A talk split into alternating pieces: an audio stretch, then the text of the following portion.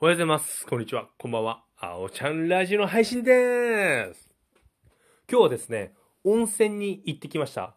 なんかね、急に前日に、明日俺温泉行きてーって思いまして、温泉に行ってきました。使ったね。使った。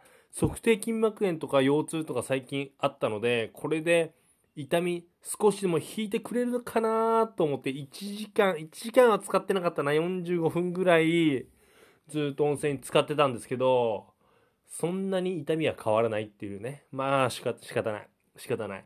でね、温泉行くとさ、その浴場のところに温泉の効能みたいな、ここの温泉はこうでこうでこういう歴史があって、こういった効能がありますよみたいな、そういうのをね、読むのが好き。で、結構、一人で来てる人が多かったですね。で、なんか若い人が多くて、やっぱ若い人がちゃんとね、がたいがしっかりしてた体つきが。無駄な肉がないみたいな。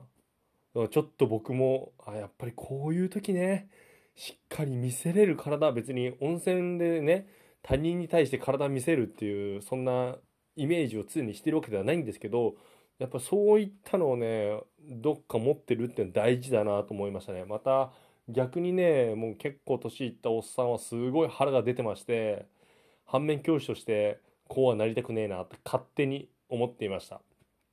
とにかくね、温泉僕好きなので、ちょっと今年は思い立ったらもう速攻で温泉即行っちゃおうかなって思ってますね。うん。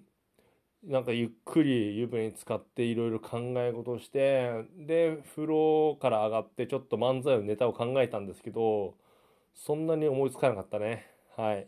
ということで、皆さん、今日も僕のラジオ聴いてくれてどうもありがとう。それではまた明日。バイバーイ。